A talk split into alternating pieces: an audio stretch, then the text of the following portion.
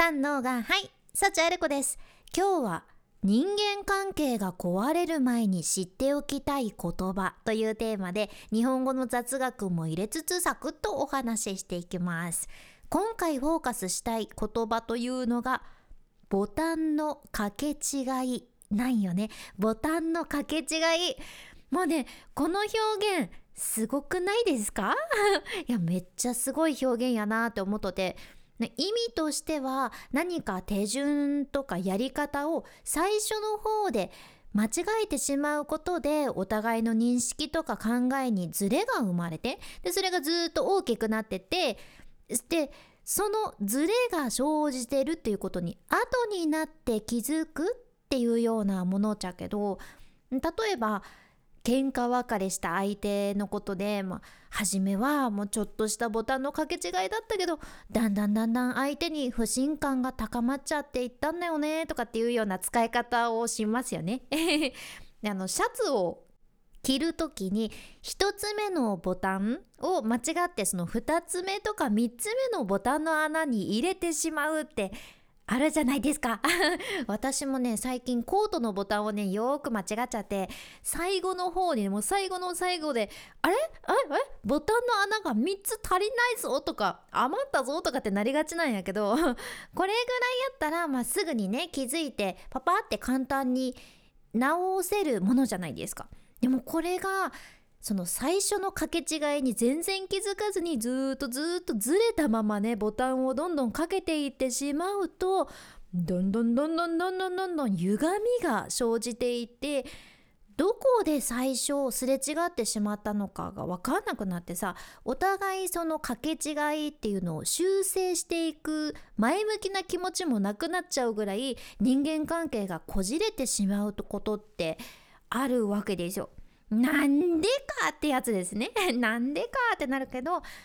この人間関係の失敗を例えたボタンの掛け違いボタンの掛け違いっていうこの表現はそんなに古い表現でもなくて割とこの数十年の間に日本で生まれたんじゃないかって言われとるみたいで海外にもねこの表現がないじゃん。うん、だってボタンの掛け違いっていうのを英語で表すとしても誤解っていう意味のミスアンダースタンディングとか誤解が生まれたコミュニケーションを表すミスコミュニケーションとかこういったものになるけんボタンの掛け違いっていうのは日本ならではの表現になるじゃんね。でこのボタンの掛け違いっていう考え方が人間関係うまくいかない時ほどしっかり覚えておきたいものだなって思うものでしてその人間関係がうまくいかない時例えば仕事先でいろんなことが重なって同僚のこと上司のことを信頼できなくなってきた時とか友達に何か誤解をされてしまってギクシャクしてる時とか家族と話し合う機会が減って相手が何考えてるか分かんなくなってる時とかね悪いのは誰ってついつい私たち考えがちやと思うじゃん。うんさすがに今回のは自分が100%悪かったなって思う時以外はいやいや明らかに自分は悪くないから悪いのは相手だよねあっちだよねって考えちゃうと思うんですよ。実際ね本当にその相手から裏切られてたり嘘をつかれてたりしたらさいやそりゃそう思っちゃいますよね相手が悪いよねとかってね思っちゃうと思うんです。でもそういった誰が悪いのか悪いのは誰なのかっていうことだけに執着しちゃうと問題根本の問題を解決したいのか犯人探しをしたいのかがもう自分でも分かんなくなっちゃうと言いますか、うん、やけんねすごいのがこのボタンの掛け違いっていう表現って誰が悪いとかじゃないっちゃね。そうなの。誰が悪いとか全く関係なくて。うんなんかあの人たち2人ともそれぞれの正義があってちゃんと初めからちゃんと話し合ったら分かり合えるはずなのにもったいないよねとかっていう関係性ありませんか？いろんなところでこういう関係性を私は SNS 上とかでもねうん例えばメディア上でも見るなって思うんやけど本当はどっちが悪いとかじゃないけどすれ違ったままどんどんどんどんこじらせていくともう元には戻せない引くに引けないっていう関係になることもあるわけでもしかしたらどっちかが悪気なく良かれと思って間違ってボタンをかけてしまった勘違いしてボタンをかけてしまったかもしれんしどっちかが悪気なく良かれと思ってここにボタンかけてねとかってね間違ったところに勘違いして誘導してしまったかもしれんしそう。ボタンの掛け違いっていう考え方を持っておくとどっちかが絶対に悪いんじゃとかっていう考えで消耗することなくね そういったことで消耗せずにどこですれ違っちゃったんだろうなとか話し合ってお互いの認識のズレを一つ一つ理解し合えることできないかなとかって人間関係を改善するために一歩踏み出すことができると思うじゃん。でこのボタンの掛け違いの言葉でね私がパーって思い出したのが学生の時のマークシートマークシートの形式のテストって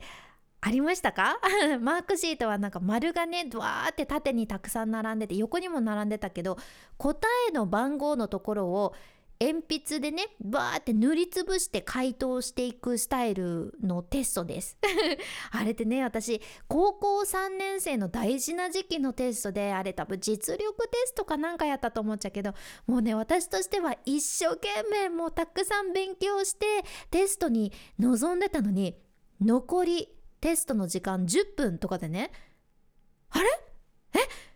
私まだ回答してない欄が余ってる。全部回答したはずなのになんで回答してない欄が余ってるんだろう。なんでって10分前に気づいてでいろいろね最初の方に戻ってチェックして見直してたら結構最初の方で同じ段に間違えて私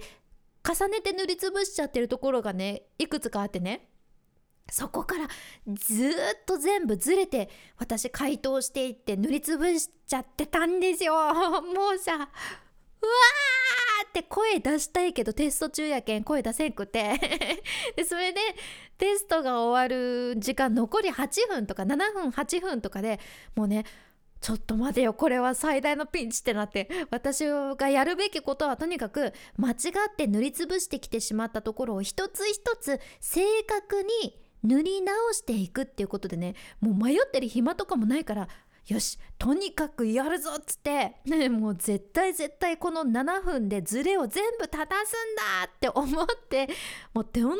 ない集中力を発揮してですね 全集中っていう感じで本当にギリギリもギリギリのギリで間に合ってちゃんと回答欄を埋められた経験があるっちゃ。あれもうねめっちゃ冷や汗かいた。冬やったかな確か。めっちゃ冷や汗かいたんやけど。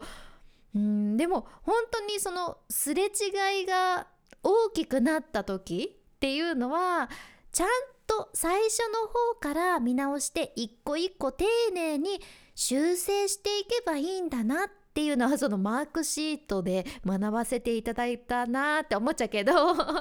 ん、人間関係もね私は昔からもう腹を割って話し合うっていうことを本当に大切にしていて私の祖母がね結構そういうかく、性格で腹割って話そうっていうタイプで私もそれを受け継いだ感じがあるっちゃけど